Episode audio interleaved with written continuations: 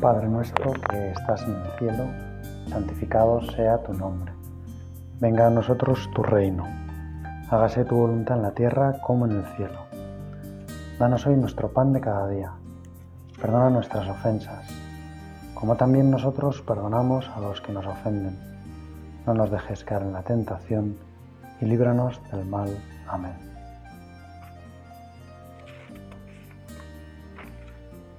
El Evangelio que vamos a considerar hoy es de San Mateo, en el capítulo 9, y son bastantes versículos del 18 hasta el final del, capítulo, hasta el 38, y donde se suceden una serie de, de milagros de Jesús, para terminar con una, una recomendación de Jesús sorprendente, que es esa que también conocemos en la que el Señor les dice a los discípulos, la mies es mucha, pero los obreros pocos. Rogad por tanto al Señor de la mies que envíe obreros a su mies. Y queremos que todo este rato de oración, este rato de conversación contigo, Jesús, sea precisamente eso, una petición de obreros para tu mies. Señor, hay mucha cosecha que recoger, hay muchas almas que esperan oír hablar de ti. Y te pedimos que ayudes a mucha gente a decidirse a colaborar con esta misión maravillosa de extender el reino de Jesucristo, de llevar a las almas la alegría, la paz, el consuelo, la ilusión, la esperanza. Precisamente el, el capítulo termina como después de estos milagros que hace Jesús, pues haciendo como un resumen de todo lo que estaba haciendo el Señor, curando las enfermedades, las dolencias, y cómo al ver esa multitud que andaban como ovejas que no tienen pastor, dice el Evangelio, que estaban maltratadas y abatidas. Así es como ve el Señor a la gente. A veces nosotros podemos verla a la gente como pues, con un cierto juicio crítico, pues porque no se comportan como Dios manda o porque, bueno, pues a veces pueden incluso ser hostiles a la religión. Pero la mirada de Cristo, la mirada de Cristo buen pastor es que las ve maltratadas y abatidas nosotros queremos mirar así a la gente, descubrir tanto abatimiento interior.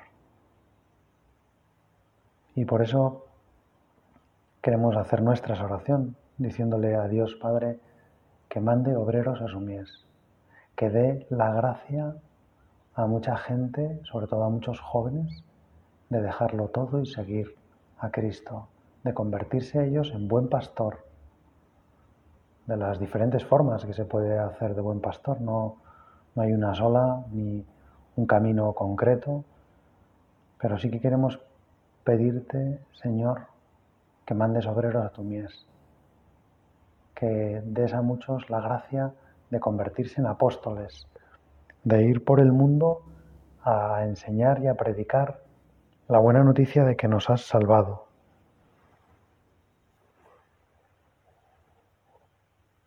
los milagros que el Señor realiza en este Evangelio y en los que queremos pues detenernos en este rato de oración son básicamente tres. Y suceden como concatenados y entre, entrelazados entre ellos. Porque mientras estaba Jesús hablándoles, estaba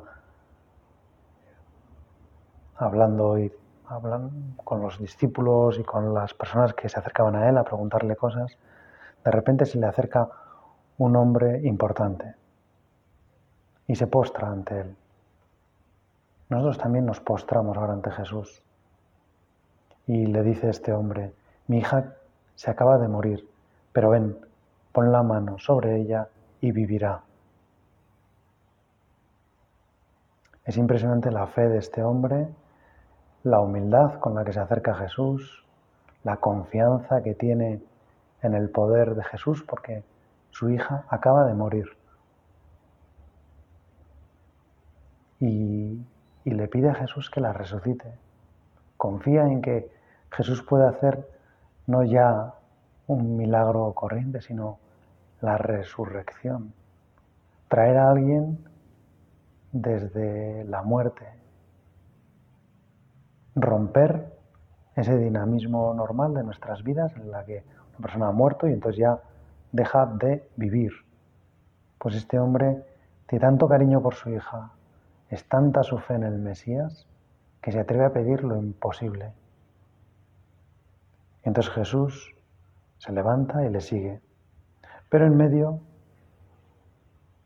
se acerca esa mujer que tenía un flujo de sangre desde hacía 12 años y toca el borde del manto del Señor, porque piensa también con una gran fe que la fuerza de Jesús es tan grande que bastará con que toque un poco el borde de su manto sin que él siquiera se dé cuenta. Y así hace, se acerca a ella, consigue acercarse lo máximo que pueda a Jesús y pues alguna de las revueltas del manto de Jesús ella consigue tocarlo. Y Jesús, que enseguida se da cuenta, aunque esta mujer trataría de hacerlo con cuidado, y que nota que, que la gracia ha salido de él, se da la vuelta, la mira y le dice, ten confianza, hija, tu fe te ha salvado. Qué paz para esta mujer, no solamente haberse curado, sino también saber que no ha robado de algún modo la salvación, sino que Jesús se la ha dado voluntariamente, que le ha conocido, que la conocía, que sabía, que la ha acompañado en esos doce años sufriendo, que ha estado con ella y que ahora sigue con ella, que la ha curado y que quiere estar con ella, que no la abandona. Jesús entonces llega a la casa de aquel hombre y ve a los músicos fúnebres y a la gente llorando y les, les pide que se retiren. La niña no ha muerto, sino que duerme. Y entonces se ríen de él, se burlan de él, cambian el llanto por la risa. Estaban pues alterados, llorando supuestamente por la niña y lo que ahora empiezan es a reírse de Jesús. Cuando consiguen echar a la gente, Jesús entra donde estaba la niña, la tomó de la mano y la niña se levantó. Y entonces la noticia corrió por toda aquella comarca, lógicamente. No era un milagro normal. Hay algunas resurrecciones más en la vida de Jesús, el hijo de la viuda de Naín, y algunas otras más, Lázaro, por supuesto. Y por eso aquello corre como la pólvora. Todo el mundo termina enterándose. Ha resucitado a la hija, además siendo una persona importante, pues todo el mundo sabría de quién se trataba. Y eso también influyó en la velocidad con la que corrió la noticia.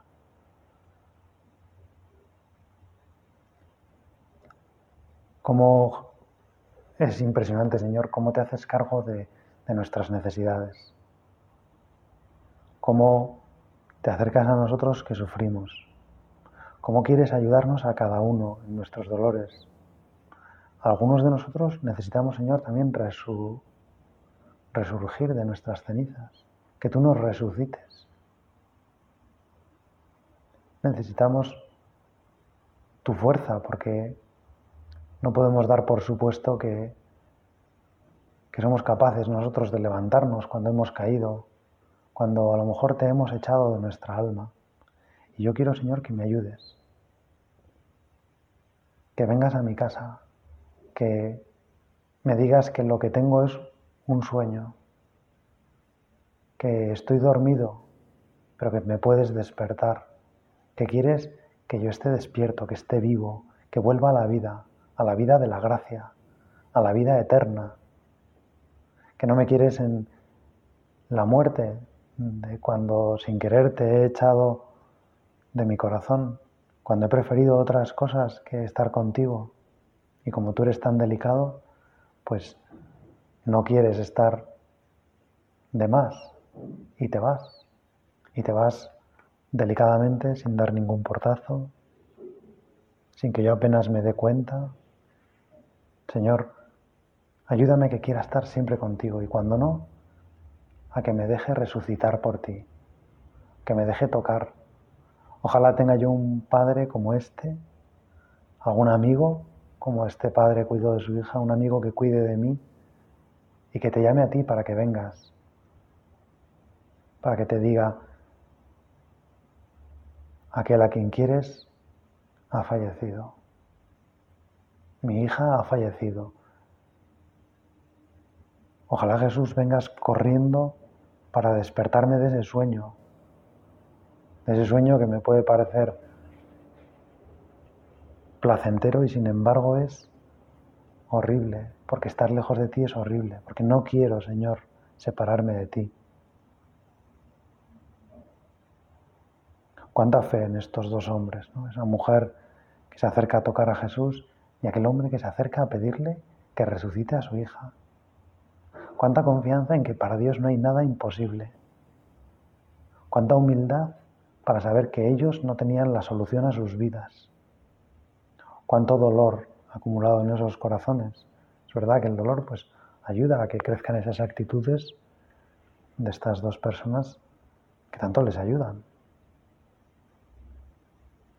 Señor, ayúdame a mí a vivir así, con esa, con esa actitud, con esa fe, con esa humildad, con esa confianza absoluta en tu poder, con esa desconfianza absoluta de mis fuerzas para hacer lo que para mí es imposible, curar mis enfermedades, sanar mis defectos, encender en fuego mi mediocridad.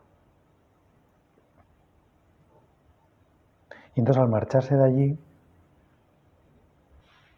todavía hay más gente que busca a Jesús. Y en concreto esta vez son dos ciegos que van diciendo a gritos, quizá porque Jesús ya había pasado, quizá porque la multitud hablaba demasiado alto y estos ciegos no podían acercarse lo suficiente porque en medio de una multitud un ciego, el pobre tiene dificultades para... Ten piedad de nosotros, hijo de David, le gritan.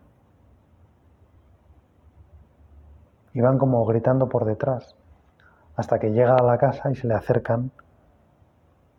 Y Jesús les pregunta, y nos pregunta cada uno de nosotros, tantas veces ciegos, Solo vemos lo nuestro, que no estamos más que pendientes de nosotros, que, que no somos capaces de mirar un poco más lejos, un poco desde arriba, un poco con perspectiva. Les dice, ¿creéis que puedo hacer eso? ¿Confiáis en que yo tengo capacidad para hacer eso? Sí, Señor, le respondieron. Entonces les toca los ojos y les dice que se hagan vosotros conforme a vuestra fe y se les abrieron los ojos. Y Jesús, viendo que sus milagros están empezando a ser muy conocidos, les prohíbe severamente que no se lo digan a nadie. Es decir, se les prohíbe que lo vayan a contar. Sin embargo, es tanta la alegría, es tanto el gozo, es tanta la conmoción que se ha causado en sus corazones, en sus ojos que vuelven a ver, que, no pueden no pueden callárselo y divulgan la noticia por toda la comarca. Ahora ven, ahora perciben los colores, ahora ven a los hombres, a las mujeres, el campo,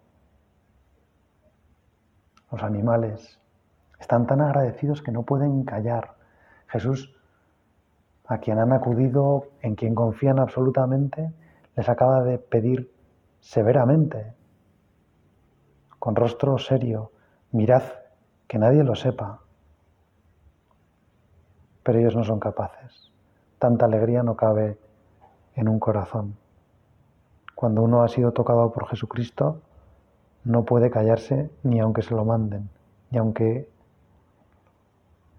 uno sea tímido, ni aunque uno, cuando uno es de verdad tocado por Cristo, necesita compartir esa alegría, hablarla con aquellos que le quieren y a veces también con aquellos que, que no le conocen, pero porque tanta alegría necesita ser compartida, porque el propio dinamismo de la alegría lleva a compartirla, porque la alegría también surge del encuentro entre varias personas, de poder compartir precisamente eso maravilloso que nos ha pasado. Y todavía no termina el Evangelio aquí, sino que le trajeron un endemoniado mudo. Y después de expulsar al demonio, Mateo aquí es muy lacónico, lo dice en dos palabras, habló el mudo. Y la multitud quedó admirada y decía, jamás se ha visto cosa igual en Israel.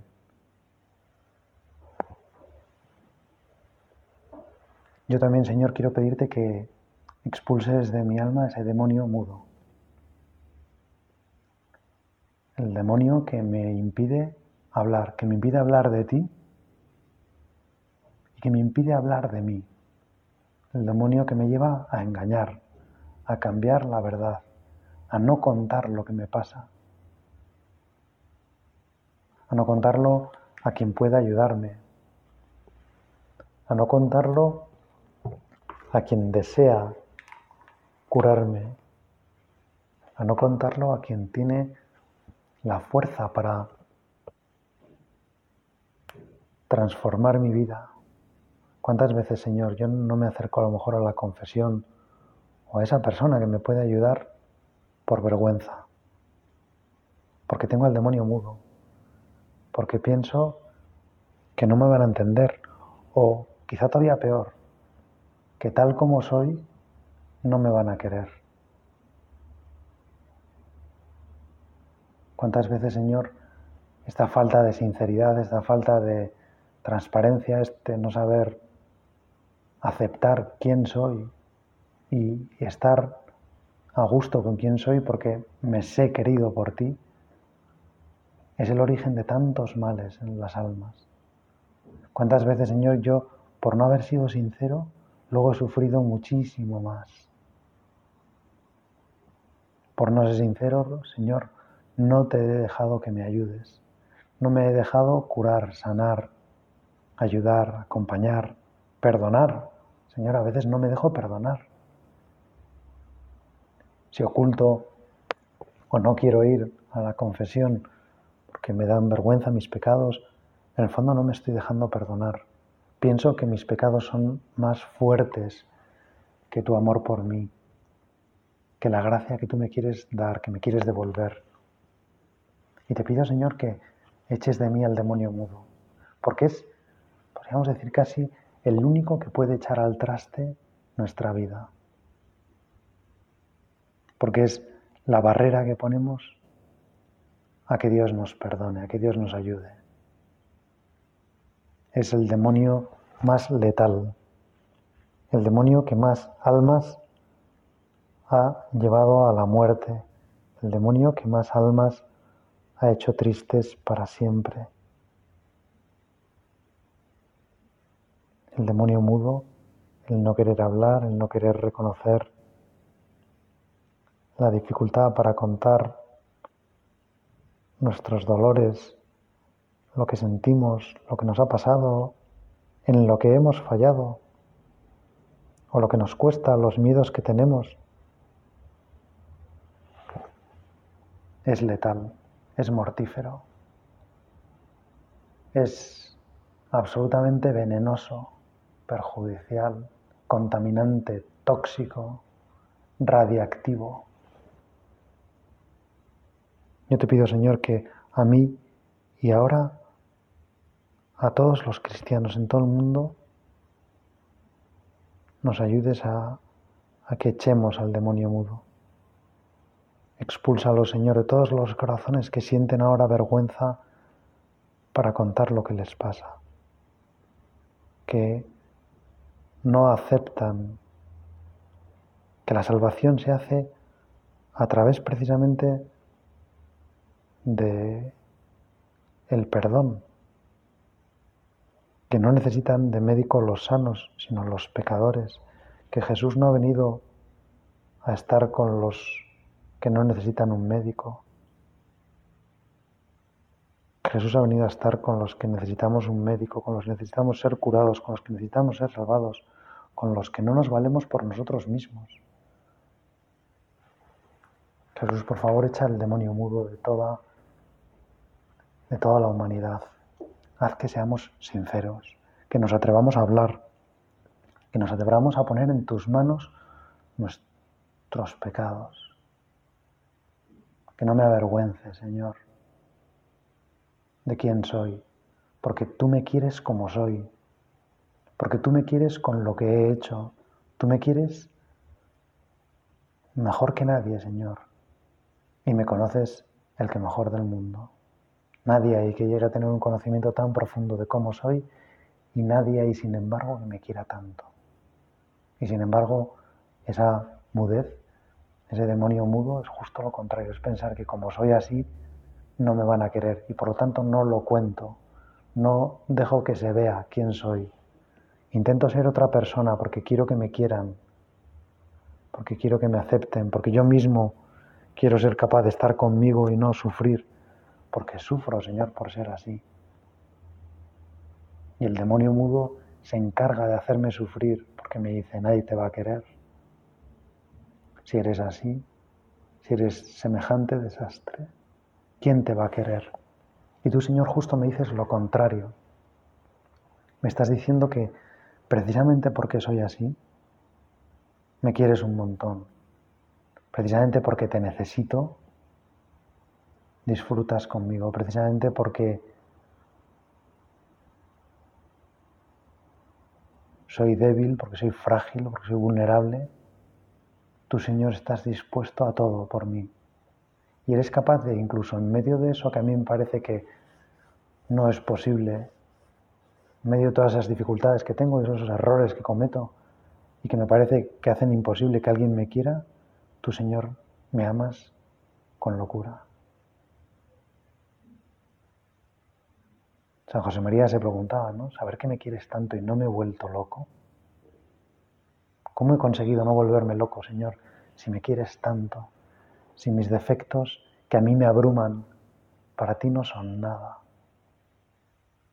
No es que tú los niegues, existen, pero tú tienes la medicina. Tú tienes el antibiótico para echar de mí esas bacterias que me dañan, que me perjudican, que me quitan, que me roban la alegría. Y tú, Señor, lo único que quieres es mi alegría. Necesitas que yo sea feliz, porque entonces tú estarás muy feliz, porque hacerme feliz es, Señor, lo que llena tu vida. Porque si hay algo en el mundo que te gusta es que yo sea feliz, que yo sea libre. Y también porque quieres que te quiera. Y una persona no puede querer a otra si no se deja querer a su vez. Porque cuando nos dejamos querer es cuando demostramos de verdad que queremos a los demás porque les damos la posibilidad de hacer un gran bien en nosotros, algo que les va a llenar seguro de alegría. Qué goza, Señor, yo poder presentar sin miedo quién soy, poder hablar sin miedo de quién soy, porque me sé querido por ti, porque sé, me, soy, me sé conocido por ti, hasta esas profundidades, porque tú, Señor, me conoces. Nadie, como, nadie en el mundo me conoce como tú. Y por eso, Señor, gracias. Gracias por quererme así. Gracias por expulsar el demonio mudo de mí y de toda la humanidad, Señor. Que hoy nadie tenga miedo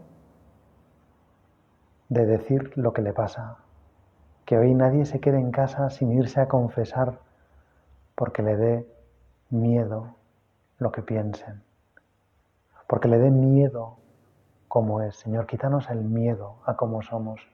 no somos un obstáculo. Por muy pecadores que seamos, por muy pecadores que nos sintamos, por muy detestables que pensemos que somos, Jesús no nos detesta, Jesús no nos esquiva, Jesús viene directo, Jesús quiere salvarnos, Jesús quiere amarnos y nos ama como somos, no como querríamos ser. No podemos decirle a Dios cómo tiene que querernos. Es importantísimo dejarle a Dios libre. Si Él quiere querernos, nosotros no podemos decirle que no es justo que lo haga. Señor, déjame, dame fuerzas para que me deje querer. Haz que expulse el demonio mudo, que te cuente cómo soy, que hable en la confesión con paz. Porque quien me escucha no es el sacerdote, eres tú. Y tú, Señor, me comprendes. Tú me conoces mejor que nadie. Y tú sabes las ganas que tengo de quererte. Pero sabes también lo escasas que son a veces mis fuerzas para cumplir los propósitos que me hago.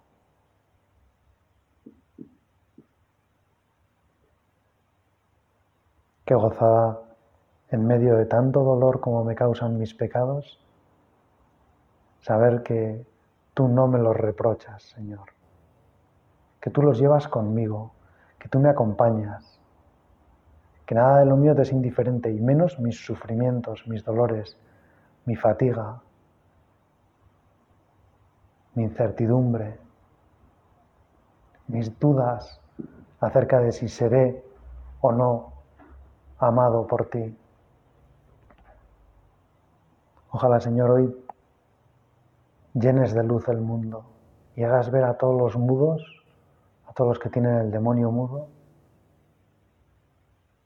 que si hablan serán más felices, que si hablan podrán descubrir lo que Dios les quiere, porque no les rechaza, no les reprocha lo que han hecho, no se venga, no, no tiene ningún pensamiento crítico sobre nosotros, todo lo contrario, quiere que nos dejemos querer, quiere que abramos el corazón. Gracias Señor, qué bueno eres.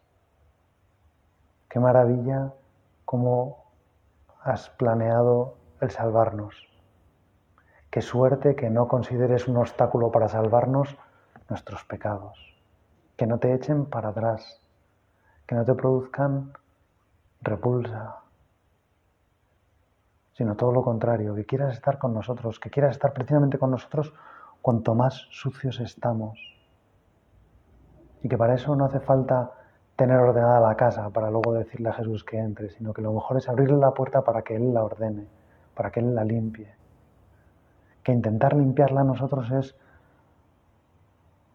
una empresa inútil, un reto inalcanzable, que solo tú tienes, Señor, las palabras que nos van a limpiar. Pues vamos a pedírselo también a la Virgen. A Jesús siempre se va y se vuelve por María. Nos recomendaba San José María. Qué gozada volver, volver a través de la Virgen. Puede acercarse a la Virgen y saber que ella ya sabe todo.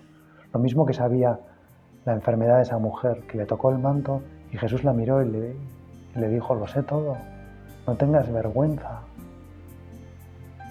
de estar enferma, yo te quiero curar. Señor, que yo tenga esa fe, Madre mía, dame esa fe que tú tenías en el poder de tu Hijo.